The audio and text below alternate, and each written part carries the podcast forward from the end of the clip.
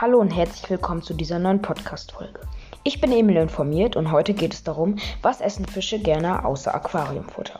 Ich würde sagen, wir starten direkt rein. Let's go. Tipps zur alternativen Fischwitterung. Schwarze Mückenlarven, die Jungen der Stechmücke.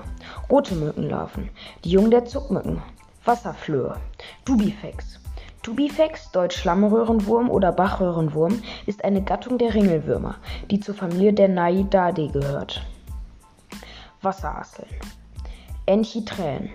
Enchiträen sind eine artenreiche Familie aus der Unterklasse der Wenigborster. Untergeordnet sind sie dem Stamm der Ringelwürmer in der Klasse Gürtelwürmer.